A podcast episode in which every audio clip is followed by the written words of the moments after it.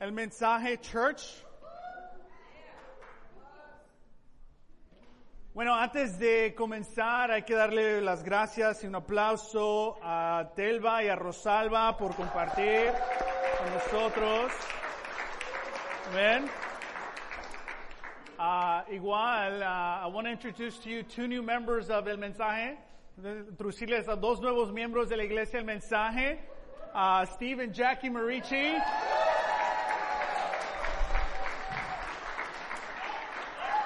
They, they've always, they've always been members. They've always been members. Uh, siempre han sido miembros de ese mensaje. But Steve y Jackie Marici uh, son los uh, líderes de la región Coastal LA. Uh, ellos tienen la responsabilidad de liderar a una de las regiones más grandes en Los Ángeles, uh, de mil personas, cinco iglesias, cinco iglesias, cinco parejas de líderes con sus locuras, uh, ancianos, entonces, uh, hablando de integridad e inspiración, you know, in referencing what the singles share about, uh, you know, integrity uh, and helping others, that really uh, says a lot about you guys also. Uh, so thank you for all that you do. Gracias.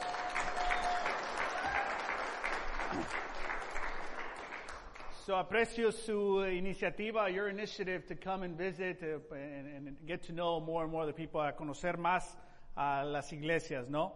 Uh, y obviamente no solamente lideran la región, pero lideran también su propia iglesia de 300 miembros. So, uh, ahí tienen un, un, trabajo de tiempo completo, completo y completo. Amen? I'm saying a lot of good things, just you know. and I think this is being recorded, so you can always double check. Uh, no, it wasn't local. Loco, it was local. Así empiezan los rumores, right? Uh, bueno, vamos a Juan capítulo 2, John chapter 2.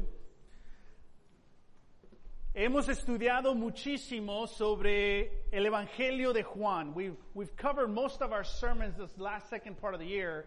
Uh, they've all been around the Gospel of John. And so estamos entrando a este mundo uh, del Evangelio de Juan. Intencionalmente, cuando leemos el Evangelio de Juan, queremos no pensar en el Evangelio de Mateo, queremos no pensar en el Evangelio de Lucas, ni de Marcos. ¿Por qué? Porque queremos descubrir el mundo del Evangelio de Juan. So we're intentionally trying to not try to harmonize the Gospels, but stay within John's Gospel and learn all about that world. Conocer sobre ese mundo. Y entre más nos, quedamos en ese mundo, más podemos encontrar nuevas comisiones, nuevas reflexiones, nuevas inspiraciones del Evangelio de, de Juan. Amén. Hoy vamos a leer una escritura en Juan capítulo 2, versículo 1 al 13. El título de nuestro, nuestro sermón hoy es El llamado a servir. O lo podemos cambiar el llamado a inspirar. El llamado a servir es igual a el llamado a inspirar. Amén. Vamos y leer Juan capítulo 2, versículo 1. Dice, recuerden que hay muchísimo simbolismo, ¿ok? Por ejemplo, al tercer día, ¿crees que tiene simbolismo el tercer día? Se celebró una boda en Cana de Galilea y la madre de Jesús se encontraba allí. También habían sido invitados a la boda Jesús y sus discípulos. Cuando el, cuando el vino se acabó, la madre de Jesús le dijo, ya no tienen vino. Jesús responde, mujer o ay amá. ¿Eso qué tiene que ver conmigo? Respondió Jesús. Todavía no ha llegado mi hora. So, hay una conexión que al tercer día y no ha llegado mi hora, cuando llega la hora. Entonces vemos toda esta conexión simbólica ya. Continuamos. Su madre le dijo a los sirvientes, hagan lo que él les ordene. Porque una mamá siempre te pone ahí, ¿no? No existe el no para mamá. Había ahí seis tinajas de piedra. ¿Qué tan pesadas estaban? De las que usaban los judíos en sus ceremonias de purificación. En cada una cabían unos 100 litros o unos 25 a 30 galones. Jesús dijo a los sirvientes, llenen de agua las tinajas son 25 o 30 galones en cada tinaja, unos 150 galones. Y los sirvientes las llenaron hasta el borde. Ahora, saquen un poco y llévenlo al encargado del banquete. Les dijo Jesús. ¿Y qué dice que hicieron? Así lo hicieron. El encargado del banquete probó el agua convertida en vino sin saber de dónde había salido, aunque sí lo sabían los sirvientes que lo habían sacado del agua. Entonces llamó aparte al novio y le dijo, todos sirven primero el mejor vino, y cuando los invitados ya han bebido mucho, entonces sirven el más barato. Pero tú has guardado el mejor vino hasta ahora. Esta la primera de sus qué? Señales. La hizo Jesús en Cana de Galilea. Así reveló su gloria y sus discípulos creyeron en él. Después de esto, Jesús bajó a Capernaum con su madre y sus hermanos y sus discípulos y se quedaron allí unos días. Toda la familia fue invitada a una fiesta. ¿Cuándo fue la última vez que toda tu familia fue invitada a una fiesta? ¿Qué pasa cuando toda la familia se reúne para una fiesta? Un poquito de drama en veces, en veces, ¿no? Y aquí toda la familia de Jesús fue invitada a esta boda y fueron en familia. Y después de que están ahí celebrando, es una gran celebración, es una boda, a todos nos encanta ir a bodas. Especialmente en el reino nos encanta ver estas victorias, ¿no? Estas bodas dentro del reino son tan especiales. Porque sabemos la manera que construyeron esa relación y tiene un poquito más eh, de, de, de alegría quizás estas bodas. Entonces ya están, se acabó el vino, ¿no? Y esto no significa cuando dicen que ya, que ya habían tomado mucho, no significa que estaban ebrios o borrachos, ¿no? En nuestra cultura pensamos, sí, tomaron mucho, ya sé qué pasa. No, no, no, no era tequila, es vino. Y la cultura ahí no era necesariamente las mismas fiestas que en veces hemos ido, ¿que no? Un poco diferente. Entiende este mundo más que el tuyo ahorita. Pero ¿qué dice la mamá de Jesús cuando se acabó el vino? ¿Qué le dice a Jesús? ¿Le pide permiso? Does mom ask Jesus for permission? Does he gather his input? What does mom do? ¿Qué hace mamá? Ya, le habla a los, los sirvientes y le diga, hagan lo que él les dice. O sea, la mamá no solo está mandando a Jesús, está mandando a los sirvientes de la fiesta. ¿Hay aquí madres un poco mandonas? Is there some bossy moms here? Alguien más te está levantando la mano. Someone else is raising your hand. Uh, okay. Entonces, Jesús tenía los mismos problemas que nosotros tenemos quizás con nuestras mamás, ¿no? Jesus had the same challenges we have with our moms, where they put us on the spot, digamos en inglés, ¿no? Donde te dicen que hagas algo, ¿no? ¿Alguna vez te ha puesto tu mamá a que hagas algo en frente de tu familia sin pedirte permiso? Has your mom ever put you on the spot in front of the family to do something without even asking for permission? You know? Piensa, ¿qué es algo que tu mamá te hacía hacer en frente de tu familia? What's something that your mom would make you do in front of your family? So go ahead and share with someone. Dile a alguien, ¿qué hacía, qué hacía tu familia? ¿Qué te, qué te hacía tu mamá? ¿Qué te hacía hacer en frente de tus familiares?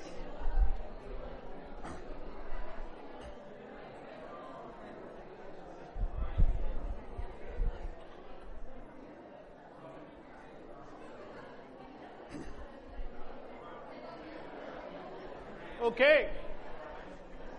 So, todos nosotros, ¿no? Todos nosotros. Shh, ya, su mamá, ya. Mucho resentimiento, right? There's a lot of resentment right there. Okay. So, muchos nosotros estamos, hemos estado en la misma situación que Jesús, donde mamá no te da una opción y lo tienes que hacer. Pero el punto aquí es de que algo ocurre con la voz, la voz de al servir, el llamado a servir. Porque algo ocurre, María inicia diciéndole algo a los siervos, que Jesús le diga algo a los siervos. Entonces Jesús le dice después algo a los siervos y ocurre algo. Entonces, si podemos seguir, if we can follow this trail of the power of words, where Mary starts, then Jesus follows, and the servants do what Jesus tells them to do, and everybody benefits. Porque no hay una fiesta hasta que llega Jesús. El mejor vino hasta el último. Entonces, vamos a desempacar, let's unpack this, this passage, desempacar esta escritura. La escritura nos dice que es la primera de las señales. ¿Crees que hay simbolismo que en la primera señal incluye transformación? De agua, algo ordinario, a vino, algo fino. que el primer milagro en el Evangelio de Juan es un milagro de transformación. ¿Qué nos está diciendo la palabra de Dios? ¿De quién es este Logos, este, la encarnación de Dios? ¿Quién es este Jesús? ¿Quién es este, quién es este Mesías? Igual, el agua la sacan de unas tinajas, these jars, similar a estas, de piedra, que eran utilizadas para un ritual de purificación. el ritual de purificación era para prepararte para algo especial, pero también al mismo tiempo ocurre durante una boda donde no es una preparación para algo especial, la boda ahora es una celebración de una unidad. Entonces vemos este, esta transición de una preparación para algo especial a la hora la llegada y la unión de algo especial. Entonces en el mundo del Evangelio de Juan, toda esta escena de boda nos está transmitiendo muchísimos mensajes de lo especial, de lo poderoso que era la llegada de Jesús, de el Mesías. No sé a ti, pero me encanta eso. Otro tema aquí durante todo el Evangelio de, de, Juan es este tema del agua. Continuamente sale el tema del agua y hay gran conexión ahí con transformación y agua y obviamente apuntando al, al bautizo y una transformación a través y durante el agua. Hay tantos mensajes aquí en capítulo 2 que vemos entendiendo los detalles después en el resto del, del Evangelio. Amén. Otra cosita aquí que es importante notar es de que muchas veces en el Evangelio de Juan, así como María, le dicen a Jesús qué hacer y Jesús no lo hace inmediatamente. There's another theme. Many times people are requesting things from Jesus and he doesn't do it according to people's timing. So no sabemos exactamente cuando le dijo María, a cuando lo hizo Jesús.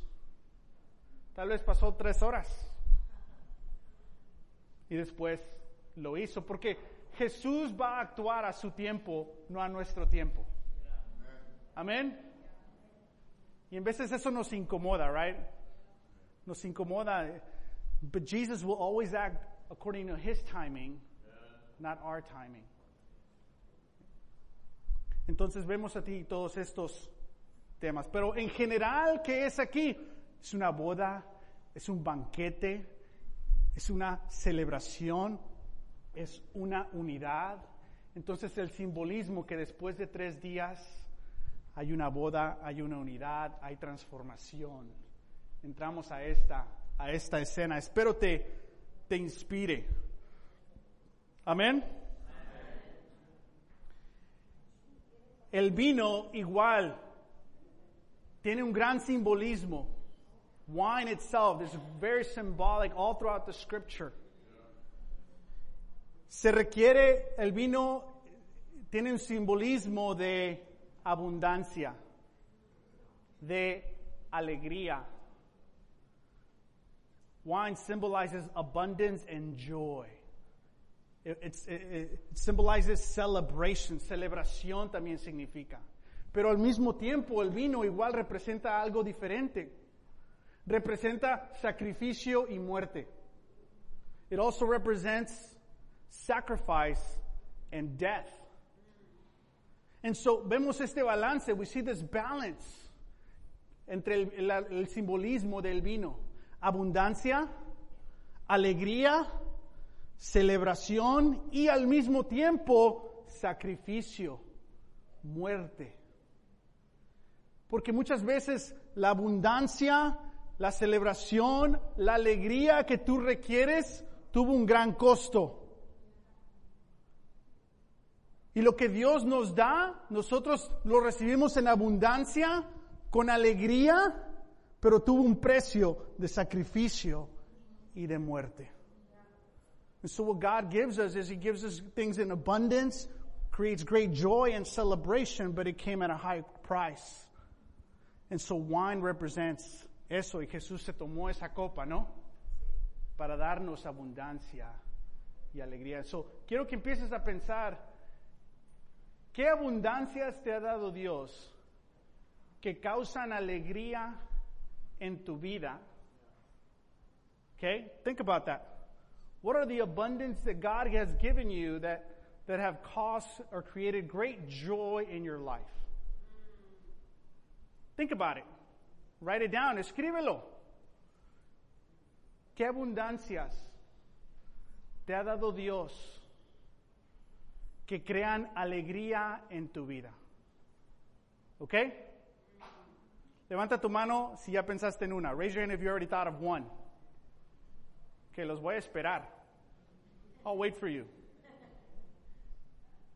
¿Qué abundancia te ha dado Dios que crea alegría en tu vida? You can put your hands down, puedes bajar sus manos. ¿Listo para la segunda pregunta? Ready for the next question? La primera es, ¿qué abundancia Dios te ha dado que causa alegría en tu vida? Y la segunda pregunta es, ¿y cómo celebras esa alegría. ¿Qué abundancia te ha dado Dios que causa alegría y cómo celebras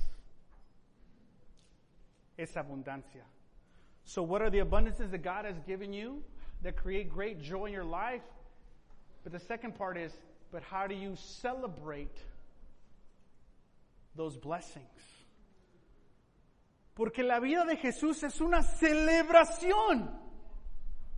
Life with Jesus is a celebration. Intencionalmente no se fue al panteón. Aquí están velando a alguien. He didn't go to the cemetery. He didn't go to a funeral in chapter 2. Fue a una boda. ¿Cómo te vistes para una boda de la familia? How do you dress up when there's a family party? Hay, hay presión, ¿no? There's some pressure, right? Zapatos, el cinto, o sea, todo, yeah. There's some pressure when you go to a family party. Hay una presión, ¿no? Para verte lo mejor, ¿no? Y ya sabes las preguntitas que te van a hacer. Entonces, Dios dice aquí en el capítulo 1, el verbo se hizo carne y hueso. Dios llegó a la tierra.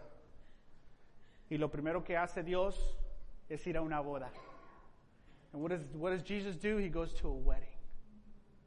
Para indicarnos la vida en Cristo es abundante. La vida en Cristo es alegre. La vida en Cristo es una celebración. ¿Es así tu cristianismo? ¿Una celebración? ¿Es abundante? ¿Es alegre o es una tortura? ¿Es una, es una pérdida tu cristianismo? Ya no puedo hacer esto, ¿sí?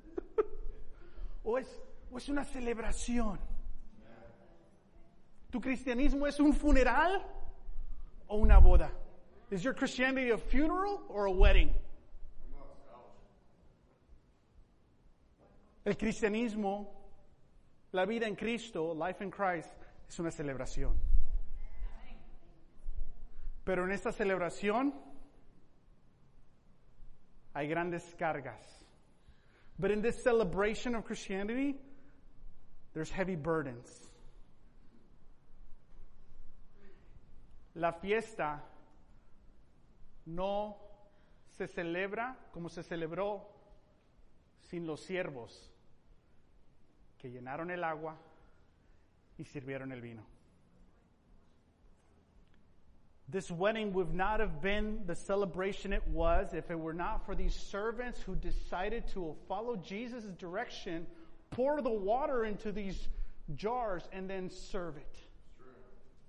So, ¿cuál es tu papel aquí? What's, what's your role in this story? Nosotros somos los siervos que recibimos la dirección de Jesús. Y Jesús le dice a estos siervos dos cosas. Les dice a ellos, llenen de agua las tinajas. He says, now draw some out and take it to the master of the banquet. Those are two things. Llenen de agua las tinajas y después llénenlas hasta el borde y sírvansela al maestro del banquete. Now, no tenían una manguera, ¿no? Órale, órale. They didn't have a water hose, right? To start filling it up. Ah, ¿Qué está haciendo? You know, están ahí llenando texting.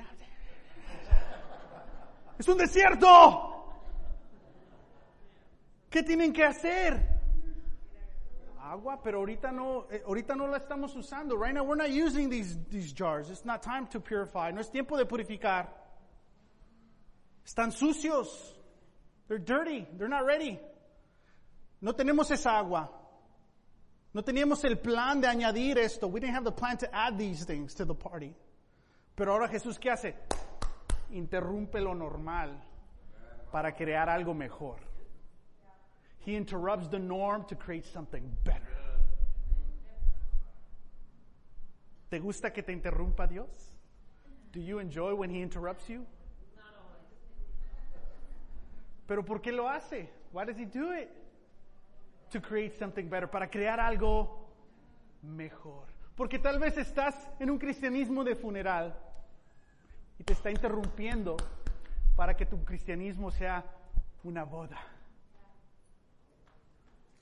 Maybe he interrupts you because your Christianity is a funeral right now. And he wants to interrupt you so that your Christianity can be a wedding. En nuestra boda, hace 13 años, Tina yo ¿no? nos casamos. La noche antes, no me sentía tan abundante de alegría. The night before, I wasn't filled with abundance of joy. ¿Por qué? Estaba nervioso. I was nervous. No podía dormir. I couldn't sleep. Ahora, quería casarme absolutamente. Did I want to get married? Absolutely. I want you to hear this, Tina. Absolutely. pero, está- pero- estaba nervioso, ¿no? Nervioso no significa que no quiero. Nervous doesn't mean I don't want to. Al contrario, significa que lo vamos a hacer. Vamos a casarnos mañana. Al siguiente día no, no comí nada, o sea, I couldn't eat, estaba nervioso, ¿no? Pero era una celebración. En tu cristianismo tiene que haber cierto nerv- nerviosismo. There's got to be a little bit of your Christianity that just makes you nervous. Pero muchas veces cosas que causan un poco de nervios en tu cristianismo lo evitas. But, but if God begins to interrupt and create some nervousness in you within your Christianity, sometimes you retreat. No, no, no, no, no. Acéptalo. Porque los servidores ya habían acabado, ¿no? The servants, they were done.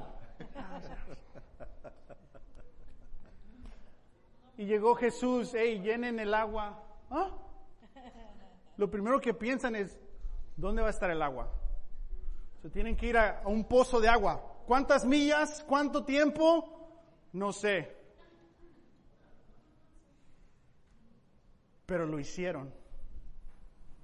Porque muchas veces Dios te interrumpe y dices, no, me va a costar mucho, mucho tiempo, mucha carga. Mejor no. Mi corazón no está ahí. Y le estás diciendo a Jesús, no. No hay que decirle a Jesús no. Jesús no le dijo a María no. ¿Cómo le vamos a decir nosotros a Jesús no? Jesus didn't even say no to his mom. He said, not yet.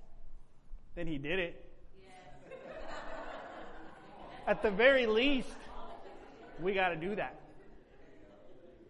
Con Jesús. So, ¿cuántas tinajas son? How many jars are there? Seis. ¿Cuál es el número de perfección simbólicamente en la Biblia? What's the, the, the number that symbolizes perfection in the Bible? Siete. ¿Y cuántas hay? Está hablando del Antiguo Testamento, que representa la purificación, está incompleta. It represents that there's only six, but the perfect number is seven. It's representing that this purification is still incomplete. ¿Y qué hace Jesús? El siete, el perfecto. Wow. So me pienso pensar, ¿qué en mi fe está incompleto? What in my faith is incomplete? ¿Y quién lo va a perfeccionar? Who's going to perfect it? Who's going to mature it? Jesús. ¿Pero qué hace Jesús? Levántate, ve por el agua.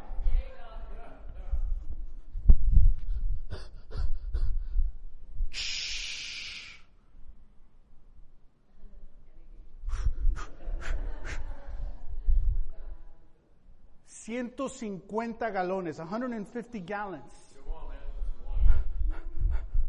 Y voy a traer agua, pero no quiero enseñar mis músculos aquí, ¿verdad? ¿Cuánto tiempo duró? ¿Cuántos siervos eran? Más de uno, pero no sé si más de dos. Seis galones. ¿Qué te está pidiendo Dios de tu cristianismo? ¿Qué, what is God asking of your Christianity? Tu decisión determina si tu cristianismo va a ser funeral o boda. And your response will determine if your Christianity is going to be a funeral or a wedding. Si tu cristianismo se va a quedar incompleto, if your Christianity is going to be incomplete, o si tu cristianismo va a ser completo, or if your Christianity is going to be complete.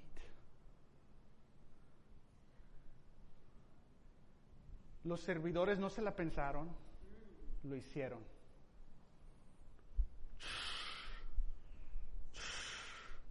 Y los llenaron hasta arriba, ¿no? Integridad. They were integrable. They, to the border, to the rim. ¿Que no? No le echaron piedras para que se suba. They didn't pour rocks in there so it get higher, the water. Y después, ¿qué tuvieron que hacer? No sé cómo, pero yo así cargo las cosas. mis hijos, hola, mi hijo, ¿cómo estás? Y después, ¿qué hicieron? ¿Qué dijo Jesús? Y estásela al maestro.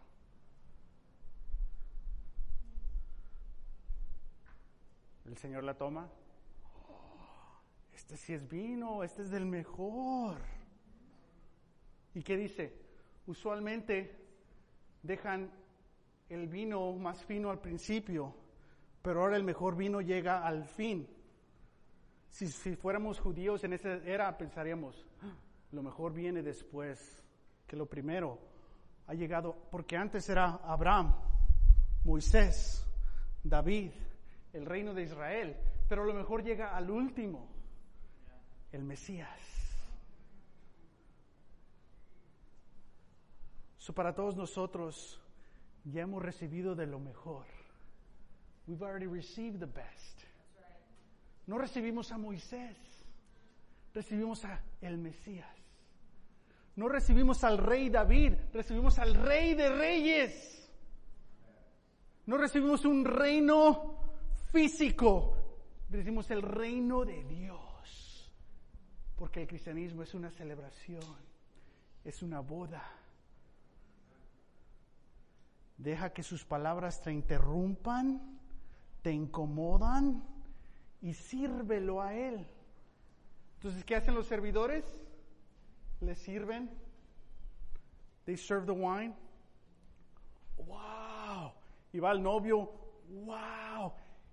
¿Y quién toma el crédito? Who gets the credit? El novio.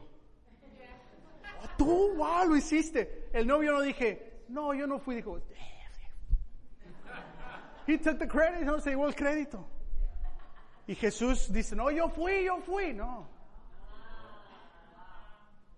Qué humildad. Que Jesús mismo no busca su recompensa en el momento. Jesus himself didn't, didn't, didn't look for his reward in the moment. Muchas veces servimos y ¿qué queremos? La recompensa ahí. Ni las gracias me dieron. Didn't even say thank you. Ni notaron mi esfuerzo. Jesús no piensa así. El cristianismo del funeral, de los muertos, piensa así. El cristianismo de celebración es todo para la boda, no para mí.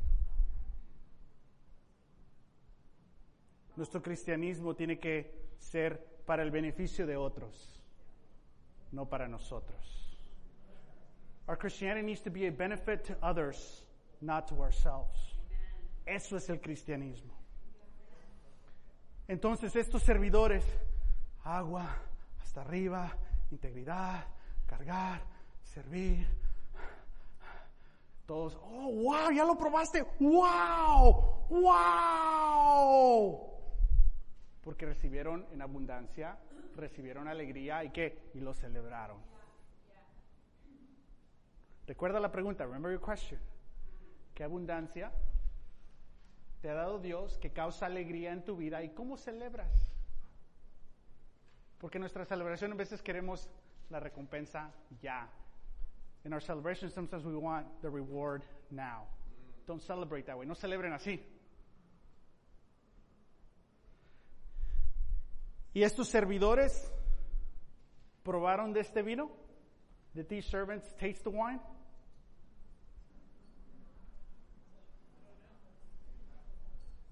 No sabemos. ¿Qué sentirías tú? What would you feel? Después de todo ese trabajo, el agua, 150, ya había terminado, pero ni modo otra vez, distribuir y todos celebran, ¡ah! Y nadie te da. Tú hiciste todo el trabajo y nadie te da. You did all the work and no one even gives you a little taste. How would you feel? ¿Cómo te sentirías? Ese es tu cristianismo. How you would feel? That's your Christianity.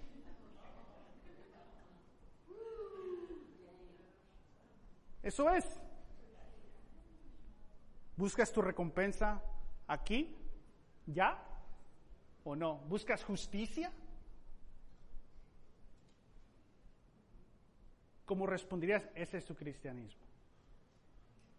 No sabemos si estos le dieron vino. Tal vez alguien le dijo, hey, ¿lo has probado? Pruébalo. Ah, gracias, gracias.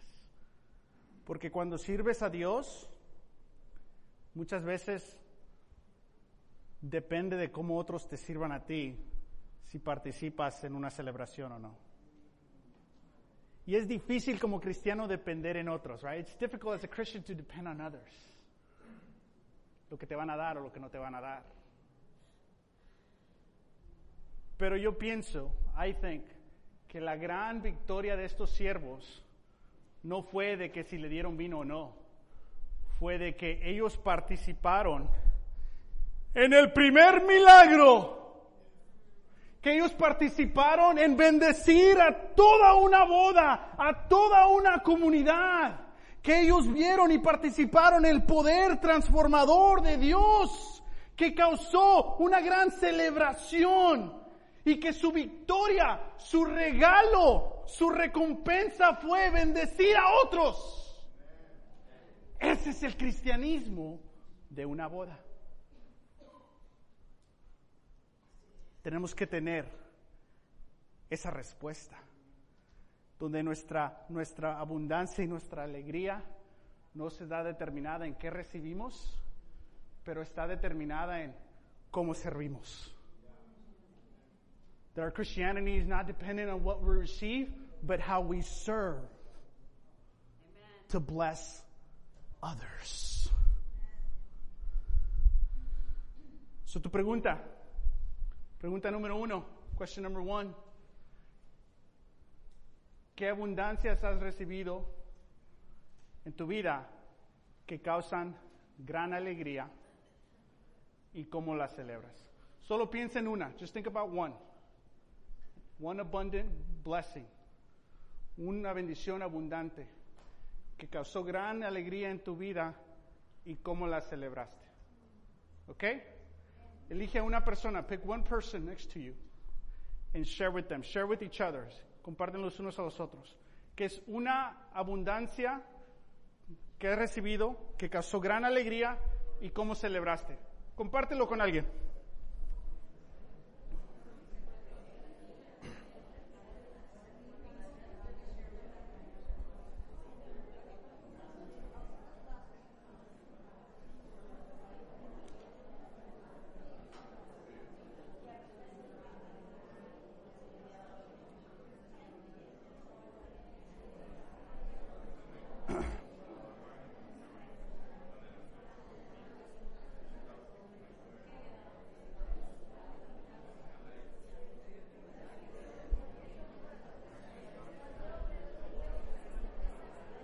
Vente, conmigo, vamos a, a, pasar. Sí, sí, nomás para darles el visual.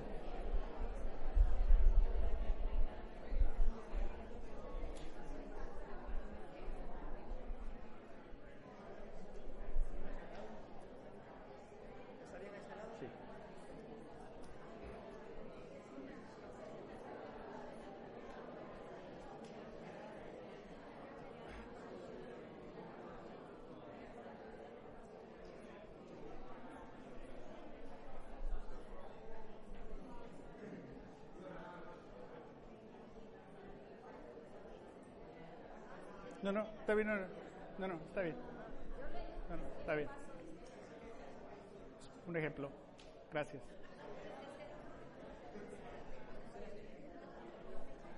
Es que no lo vamos a pasar ahorita. Eh, bueno. So Dios, Dios nos da en abundancia, causa alegría, y esa alegría la celebramos. El tomar comunión, el jugo de la vid, el vino que representa el jugo de uva, ¿no? Es una celebración. Recordamos la abundancia de las bendiciones que Dios nos ha dado. Y celebramos y recordamos a Jesús con gran alegría no como un funeral, porque Él resucitó. Not like a funeral because He rose from the dead. More like a wedding, más como una boda. Pero al mismo tiempo recordamos que este vino también representa sacrificio y muerte. At the same time, this wine represents sacrifice and death. Y el sacrificio y la muerte de Jesús representa para ti abundancia y alegría. His sacrifice and death represents for us abundance and joy. So, how should we celebrate it? To live a life worthy of his death. ¿Cómo celebramos este sacrificio? Viviendo una vida digna del sacrificio y el llamado que no solamente nos ha perdonado, en verdad, internamente, nuestra conciencia, nuestro, nuestro, todo nuestro ser ha sido purificado. No en una manera incompleta. It hasn't been purified. Our lives are so in an incomplete way, pero en una manera completa. So, antes de tomar comunión, recuerda que Dios quiere que tu cristianismo sea una boda, pero esta boda indica que tenemos que ser servidores a otros. Remember that our Christianity is more like a wedding, but in this wedding, we are servants blessing others. Vamos a pasar la comunión y oremos por la comunión.